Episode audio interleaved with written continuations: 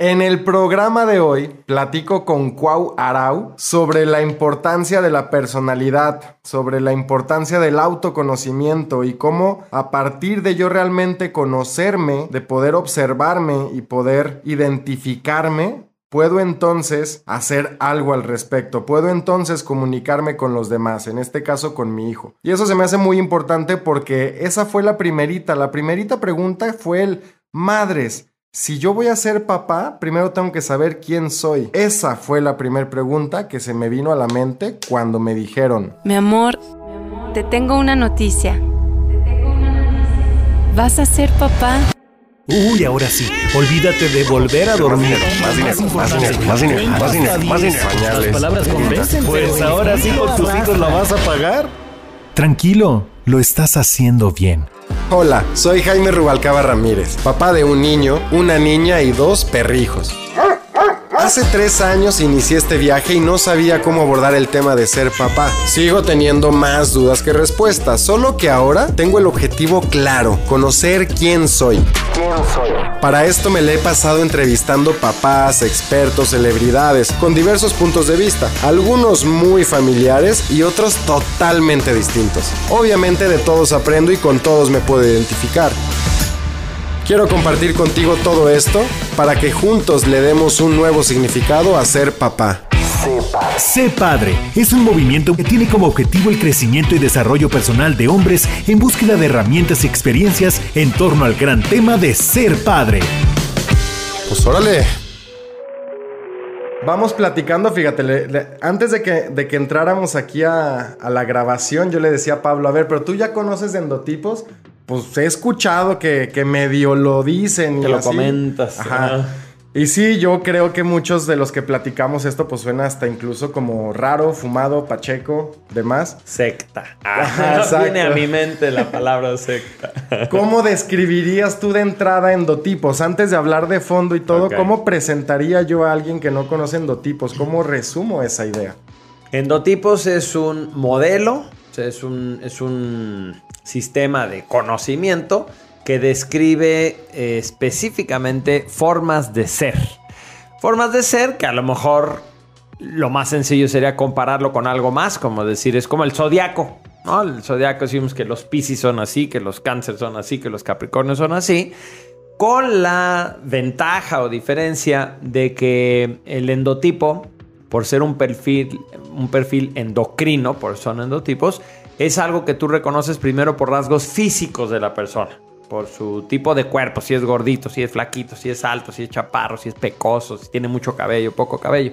Entonces, la ventaja que tiene sobre, por ejemplo, el zodiaco es que eh, una vez que tú aprendes los rasgos fundamentales, tú ves a una persona Tú ves a un cliente, tú estudias a tu, a tu esposa o a tus papás y llegas a la conclusión, ah, es de tal tipo. Por eso, y siempre la conducta termina confirmando, ¿no? Dices, claro, por eso es mañanero y no nocturno, por eso trae mucha pila y yo tengo poca, por eso esta persona habla mucho o esta habla bien poquito, pero cuando habla le da en el grano. Entonces, simplemente un modelo para comprender a las otras personas a partir de qué tipo de cuerpo tienen. Ese es el tema, el tipo de cuerpo, es el vehículo el que estamos estudiando.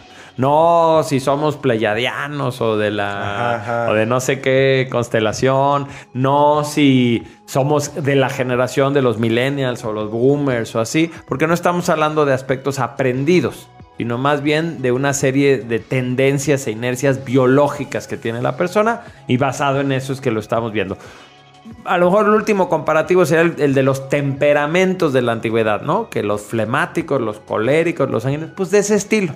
Ok, de hecho, fíjate, yo muchas veces te he llegado a presentar o, o platicado de ti. De cuando te conocí, fue como muy interesante, porque antes tuvimos una llamada por teléfono y todo. De hecho, ni siquiera estaba como el tema de WhatsApp, era más como llamadas y demás. Y luego ya fui a la conferencia de endotipos, by the way. Y, y me acuerdo que me saludaste, brother, qué chingón que llegaste y me llevaste y me senté. Y fue como el, ah, no mames, qué buen pedo es ese cuau. Y me, senté y te me quedé viendo. Y la siguiente persona que llegó prácticamente como que la mandaste así de... Así de, "Váyase a sentar. Ajá. Y yo así como el que, oh, pues entonces no es buena onda. Pero lo más chistoso es que a todos los vi que saludabas de alguna u otra forma y todos estábamos al final como muy contentos escuchándote. O sea, como... como si nos saludaras de, de cierta forma. Por ejemplo, Como si fuera peculiar el, el saludo, intencional Ajá, el saludo, sí. ¿no? Ok. por ejemplo, así y vamos experimentando. Si conocieras, aquí tú conociste ahorita a Pablo, bueno, la otra vez lo viste a lo mejor, pero ¿cómo pudieras describirlo? ¿Qué crees? ¿Cómo crees que sea en su personalidad? No, bueno, primero por rasgos físicos, la, me da la impresión de que es un mercurial. Entonces, si fuera un mercurial, eh, lo que yo veo es que tiene como inquietud, está en todo, es muy inteligente, rápidamente resuelve ingeniosamente las cosas. Eh, ¿qué- ¿Cuántos años tienes, Pablo? 34. 34, pues se ve mucho más viejo. No, no es cierto. Se ve más joven o se ve bien. No, sí te ves más joven en realidad, te ves más chavo. Este, y eso que tiene barba, que es muchas veces un rasgo también de Mercurial para verse un poquito más de respeto, más serio. Entonces, bueno, creo que si fuera por ahí, yo lo que haría es que lo invitaría a jugar, ¿no? Si está llegando, es así como alguien con quien hay que ser más eh, creativo, no hacer lo que con todo el mundo se hace para que él se sienta más en casa. Tú que lo conoces, ¿piensas que puede ser un Merco, un Sí. venusino Merco? Sí. Sí, Por de hecho, pues es locutor de radio, ¿no? Es Entonces, locutor de radio y la tecnología se le da, ¿no? Es algo que le gusta mucho.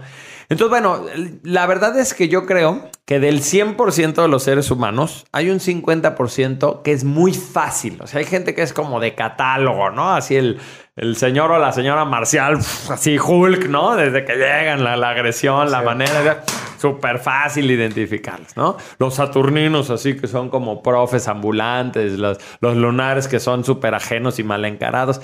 Yo diría, la mitad de la población es muy fácil. De la mitad que queda, la mitad requiere, o sea, un 25%, requiere como de mm, conocer un poquito más a la persona, quizás hacerle preguntas sobre ¿te gusta esto? o ¿qué preferirías? o cómo responderías ante esto.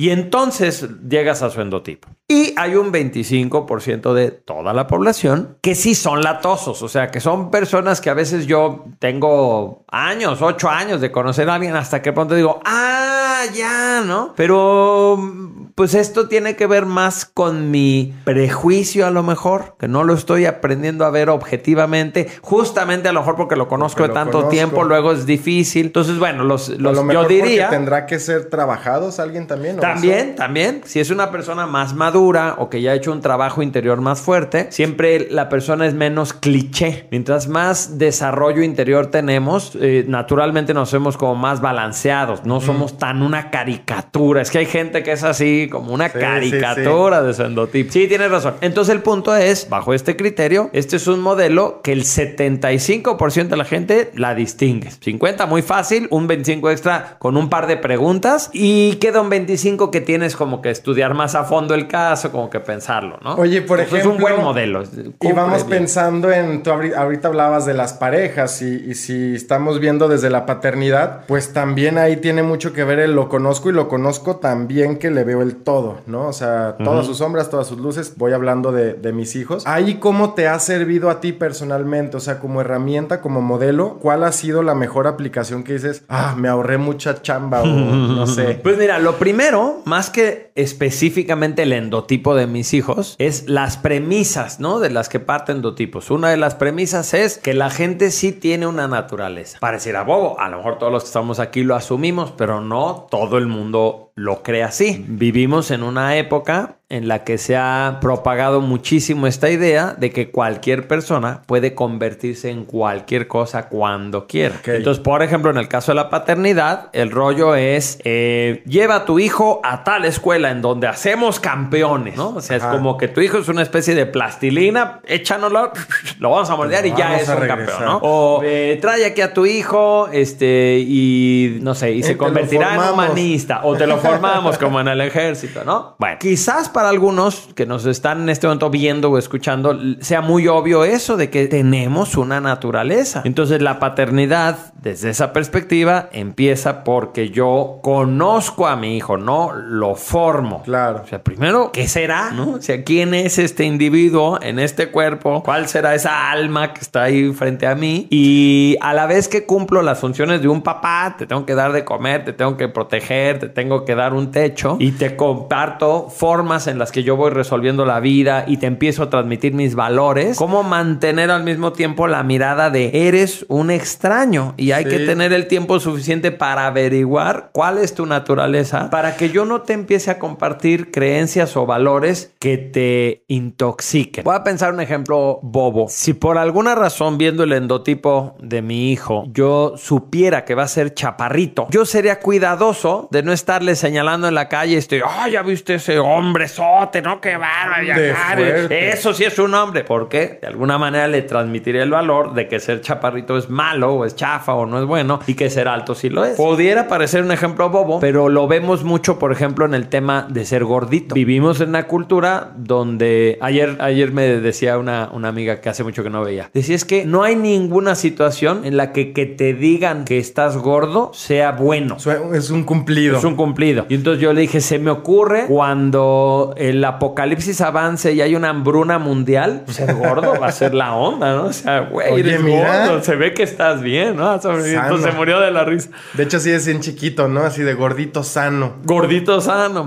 Entonces, darme cuenta que además de ser un prejuicio, hay dos endotipos que tienden a ser gorditos. Uno porque retiene líquidos y el otro porque retiene grasa. Entonces, si yo le transmitiera constantemente a mi hija o a mi hijo el rollo de, ay, ve ese gordo, a ver, pregúntale al gordo ese si no quiere, ay, seguro que se tragó no sé qué el gordo, seguro que esos valores se le están metiendo en la cabeza y como no puede evitar tener esta tendencia a engordar, es una decisión que está tomando, es un metabolismo, es un estilo de cuerpo, en vez de que eso lo lleve a un punto medio de, bueno, pues porque tengo la tendencia, soy más cuidadoso con mi comida, lo más probable es que o se vaya a las enfermedades y los trastornos alimenticios, ajá, anorexia, bulimia, así mala onda, se fue al otro extremo con tal de evitarlo, o que sea así de, pues me vale más, al fin que ya voy a ser un gordo. marrano, ¿no? Y me voy al otro extremo y le atasco y me, me exagero, ¿no? Y esto empezó porque el papá le inculcó un valor este, prejuicioso. No, ¿qué, qué cambia cuando crece una familia donde el papá le dice de cariño gorda a la señora y gordo al marido? Porque ya es, creo yo, como que, que- que la palabra adquiere otra connotación, ¿no? Sí, sí creo que tiene otra connotación, está, está buscando ser sinónimo de cariño, pero los niños no, no son muy literales en su aprendizaje, sino son vinculativos. Yo digo, a mi mamá le dice gorda y nunca la chulea, siempre mi papá va en la calle y dice, ay, ya viste a la vieja de allá, hoy la vecina, no sé qué, y en cambio mi mamá no, vente gorda, pues dame un abrazo gorda, entonces yo empiezo a entender, pues sí, efectivamente es simpática mi mamá, ¿no? Tiene buena letra mi mamá, su actitud es buena, pero bonita no es. Y casualmente le dicen gorda. Entonces habría que ver con qué otros elementos va acompañado para que termine el niño de sacar qué significa gorda dentro de este contexto. O sea, estoy de acuerdo que pudiera ahí asociarse con algo mejor. No es tal cual una crítica. Pero es un poco también como los matrimonios. Ella le dice papi a él y ella le dice mami, ¿no? Mami, ¿qué vamos a comer? Este, oye, mami, ya vámonos a lo de la reunión. Pues eso está raro, ¿no? Porque ustedes dos deberían ¿Cuál ser pareja. Ustedes son Sí. mis papás, ¿no? Y eso también genera confusión. Y es que no nada más son los papás, ¿no? Tiene que ver con toda la cultura y, o sea, no nada más. Sí. Porque ahí vamos como aprendiendo, pero sí de papás ya estamos, queramos o no, a huevo queremos ponerle dentro de nuestra identidad o queremos pasársela, por gustos al menos, o sea. Ándale, ándale. Yo el punto es que ese. nació fue el yo Sí. quiero que sea capoeirista. Es, a ándale, huevo. exacto, exacto. Si de alguna manera yo considero que estoy orgulloso de mí, no orgullosísimo, pero digo, bueno, pues mira, en la vida me ha ido bien. Entonces mi lógica, si tengo un niño, por ejemplo, es transmitirle Lo que me mi funcionó. valor. Exacto, lo que me funcionó, mis creencias, mis recursos incluso, ¿no? Mira, así se resuelven las cosas. Pues hablas y le dices a la persona, o mira, mejor guárdatelo y así no te metes en bronca. Te transmito el método que yo aprendí, la mentalidad que yo tengo, pero no estoy considerando que es como compartirte el manual de un vehículo distinto. Ajá. Cómo le cargas gasolina, cómo le pisas en carretera, cómo lavas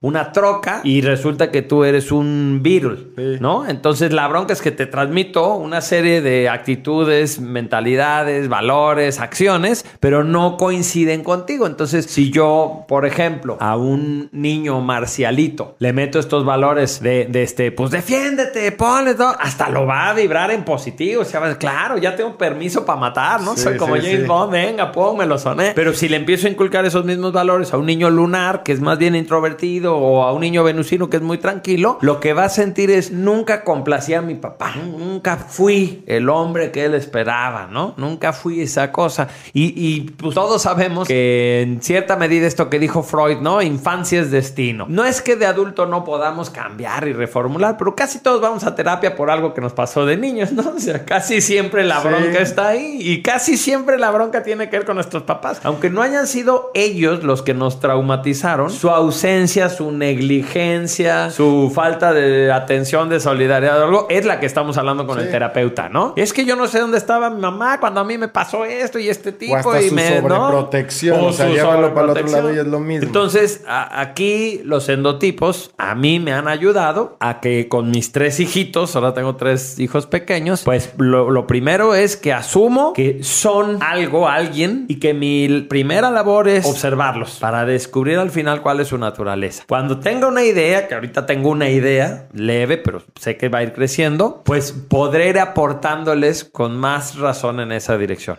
Ejemplo, eh, mi hijo Axan, el grande, es muy detallista. Yo sospecho que es un lunar. Entonces a él eh, le gustan, por ejemplo, los rompecabezas o le gusta colorear así minuciosamente. Entonces se me ocurrió llevarle a una clase de robótica que usan así piezas de Lego y está feliz. Entonces yo, mira, ah, además lo he puesto, haz de cuenta, a bailar y como que tiene dos pies izquierdos o competir. Normalmente no le gana a sus primos. Entonces yo dije, ¿para qué lo meto a una de competencias y competencia. de rudo así? Quizás la lógica sería, porque no es muy bueno, lo voy a meter a karate para que se sepa defender. Si lo hiciera con cuidado podría funcionar, pero si no, podría ser la peor cosa. Podría darle la torre a su autoestima, podría percibirse Sí, mal. el no capaz de. No capaz de. En cambio, ahorita él sale de la robótica. Nos dijo la maestra que hiciéramos esto, pero yo mejor hice esto, ¿no? Entonces él me demuestra que es hábil en lo que hace. Mi hija, la que sigue, ya está yendo a clases de ballet y ella de cualquier manera se la pasaba baile y baile en la casa, ¿no? Entonces ya agarró la onda y todo. Y así. Entonces la diferencia como de partiendo de que sus intereses, sus habilidades no son las mías, estoy buscando en qué contextos eso florece. Ok, entonces, a ver, si partimos de, de que eso es una herramienta, ¿no? Los endotipos van a ser una herramienta que nos puedan ayudar a, a exactamente como a trabajar esa parte. Ahora, hablando de los que no tienen la herramienta, ¿a cuál endotipo? Es decir, hay ciertos hombres, papás, que se les da muy natural eso y hay otros que de plano no, o sea, ni siquiera quieren, no que no quieran, pero el tema de, de involucrarse o de estar participando y demás, pues tampoco. Y no se tienen que sentir culpables en el tema de es que yo no soy un buen papá o mal papá, Claro. ¿no? A final de cuentas, endotipos te demuestra que sea lo que sea, es tienes características y úsalas. Exacto. Entonces, ¿cuál es como,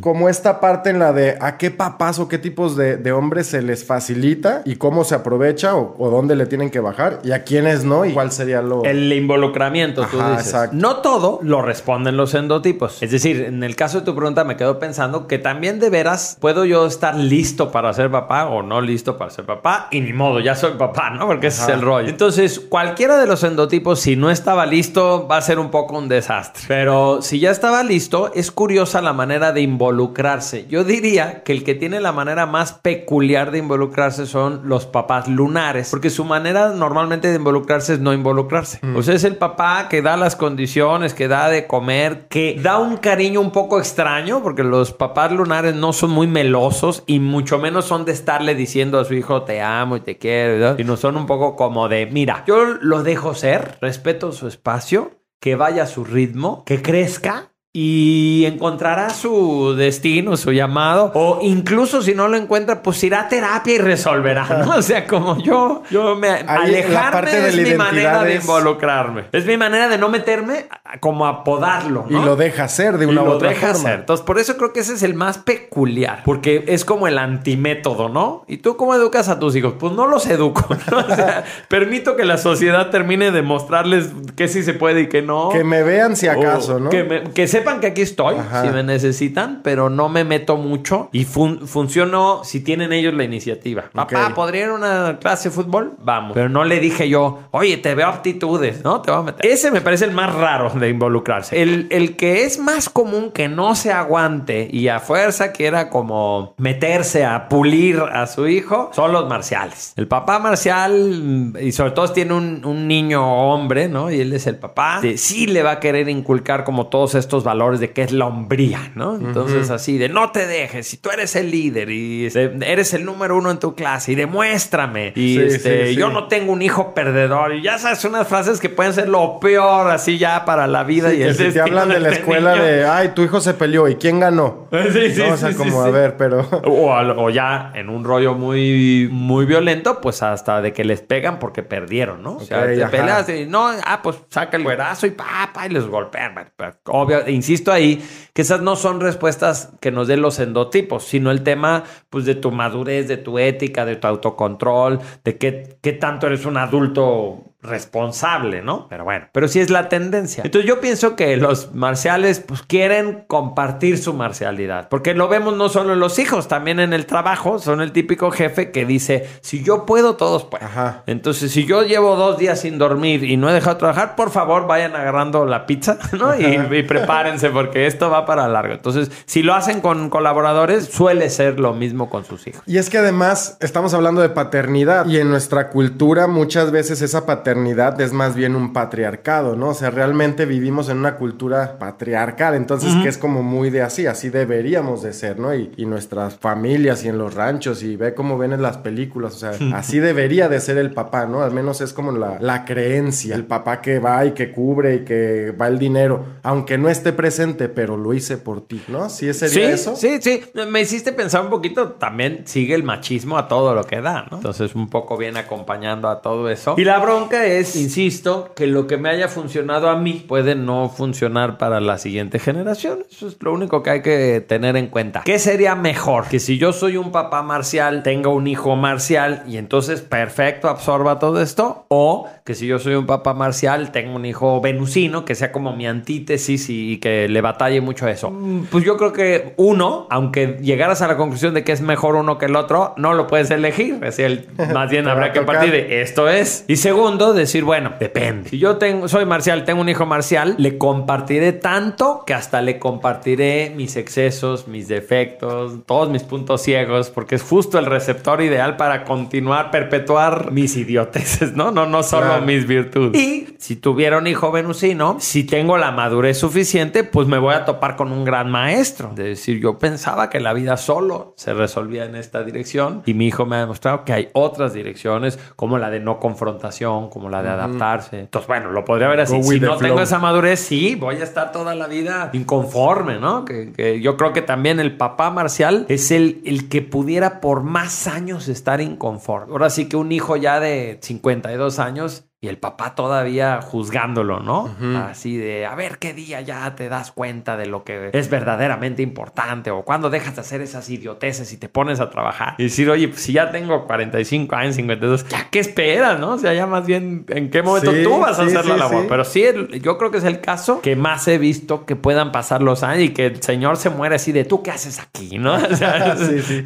que saquen a este infeliz. Sí, ¿no? Y como dices, el, el extremo, por- fíjate, por ejemplo, ahorita que estamos trabajando en, en un taller de recuperando mi, mi parte masculina, mi fuerza masculina. Y obviamente los que tenemos hijos, trabajamos de aquí para abajo, ¿no? Lo que sea, pero de una u otra forma tenemos que sanar lo que viene arriba o tenemos que aceptar, ¿no? Y entonces desde ahí viene el tema de tengo que aceptar a mi padre. ¿No? Y el aceptarlo implica el, pues es que fue de tal, tal, tal, tal, tal y todo lo que quieras, porque a final de cuentas la mayoría de, de alguna u otra forma algo tenemos que reclamar. Claro. ¿no? La ausencia, el regaño, la forma, el no me hizo suficiente, lo que sea. Pero entonces viene ahí el tema de, de la aceptación. Entonces, tanto tengo que aceptar como a mi padre, luego tengo que aceptarme que así soy, y luego tengo que aceptar que así es mi hijo, y en ese rol voy a estar jugando siempre. O- y, y que así me va a percibir. Ajá. O sea que aunque, aunque escuchen tu programa, ¿no? Sí. No, no, no, no hay manera de que no vayan a terapia un día y hablen mal de ti, ¿no? O sea, bueno, pero ah, se hace lo que se puede y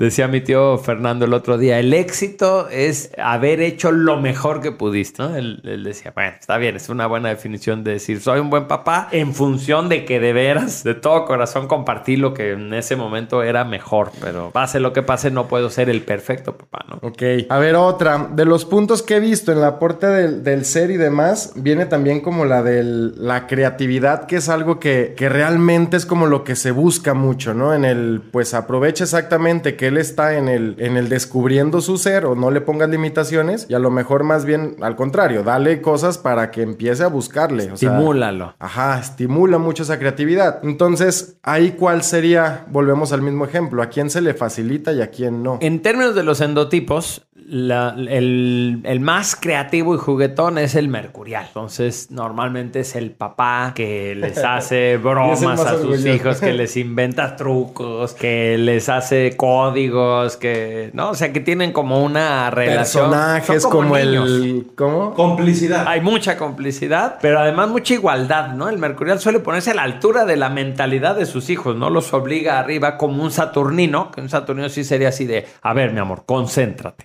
Piensas, de- ¿no? Entonces los tratas de elevar, piensa Ajá. como adulto. Y no, el uf, se, se mete, se involucra. Mortalín, mortal. El otro, y que sería muy curioso, es los joviales. Sí son creativos, pero más bien son la persona que está tan orgullosa de su hijo que le estimula la creatividad. Entonces no es que el jovial invente los juegos, pero es el que llega a un lugar y dice, ay, mijo, a ver qué haces ahorita, yo te veo, ¿no? Y entonces el hecho de prestarle tanta atención es la manera en que el niño dice, pues, ¿con qué sorprendo a mi papá, no? Y agarra unos juguetes, algo, y, y le tiende a estimular. Ahora, Porque esto... nomás se mueven y miren cómo baila. Eh, Sí, eh, sí, sí. entonces el Y ahora les nomás- va a contar el chiste. Y miren lo que le grabé ayer y todo. Entonces él te presume. Y es una manera. A lo mejor la palabra será reconocimiento, ¿no? Te da tanto reconocimiento que suele estimular tu creatividad. Ahora, esto que tú me estás preguntando así de a ver, ¿cuál es el papá bueno para esto? También justamente entender que eh, el endotipo me va a ayudar a mí a identificar desde qué talento puedo ser un muy buen papá para mi hijo y reconocer que para los que no tengo, pues para eso están mis primos, mi- mis tíos, mi el abuelo, sus maestros. O sea, pues a lo mejor yo no soy el que le estimula la creatividad, pero ya ubiqué ahorita a quién y entonces Ajá. ese es al que me traigo para que le estimule la creatividad. Somos una familia. Tú, tú hace ratito dijiste, no son solo los papás, todos lo estamos educando, ¿no? Todos les estamos compartiendo a los hijos.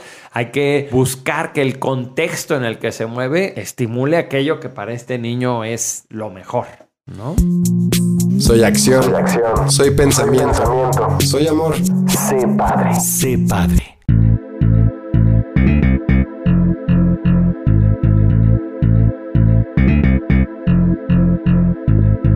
esto de ser padre lo, lo queremos convertir en un producto diferente donde las personas que estén interesadas en este tema de la paternidad, pues se encuentren ahí. Yo lo que te he entendido es de todo. Sí, O sea, sí, desde sí. historias, que muchas veces las historias nos ilustran más que los datos, hasta cosas así como herramientas muy concretas, cómo hago esto, este, qué le cocino a mis hijos, cómo elegir una buena escuela, etcétera, ¿no? Y ahí, por ejemplo, yo aportar esto de los endotipos. ¿Como para cuándo, Jimmy, pensábamos sacar la escuela? De este lunes al que sigue. Ah, ya está. bueno. Sí, sí, sí. De hecho, ya tenemos ahí la lista de, de la parte. Vamos a empezar con. Se le llama vaciado de mente, que es tal cual como yo trabajo todos, todos, todos mis ideas, mis programas, mis. Todos los, las- proyectos. las campañas. Y es exactamente en, en- en hacer un vaciado de mente, en vomitar todo lo que tengo aquí arriba para poder empezar a estructurar. Entonces, el taller va a iniciar con, con cómo hacer un vaciado de mente para que la primera sensación sea de relajación, de al menos ya sé que está ahí plasmado. Y ya con ese, con ese espacio, con esa tranquilidad, porque realmente es muy curioso que después de terminar un primer, un primer vaciado de mente, te sientes con menos carga, te sientes Claro. con menos, como al menos ya no se te va a olvidar. Entonces es como, ah, y esa sensación de satisfacción te permite avanzar, te permite ordenar. Además de que visualmente lo tienes muy claro. Entonces estén atentos. Sí, sí, sí, se está poniendo bien interesante. Que pronto les avisaremos que este tema y que, y que ahí sí va a ser un nicho bien concreto, ¿no? Sí, sí, sí. Esta es la temática que se va a tratar. Se ve De hecho, buenísimo. prácticamente así el nicho súper específico es como a todos aquellos que estamos viviendo la paternidad por primera vez, ¿no? O sea, como el, el este, realmente como este descubrimiento. Y son los tres temas que ahorita estamos tocando, ¿no? La parte del ser, de estar ahí como conociéndome, cuáles son como esas herramientas con las que puedo como hacer, la creatividad y todo. Y a mí una que, si te fijas aquí son como las dos, es el, el que he escuchado también mucho del, pero hazle buenos hábitos, genérale buenos como costumbres, ¿no? O sea, a final de cuentas, no, no tenemos que medio plasmárselas, ponérselas, obligarlos, no, pero sí que tengan ellos o que sí yo tenga cierta disciplina para que al menos pueda seguir creciendo.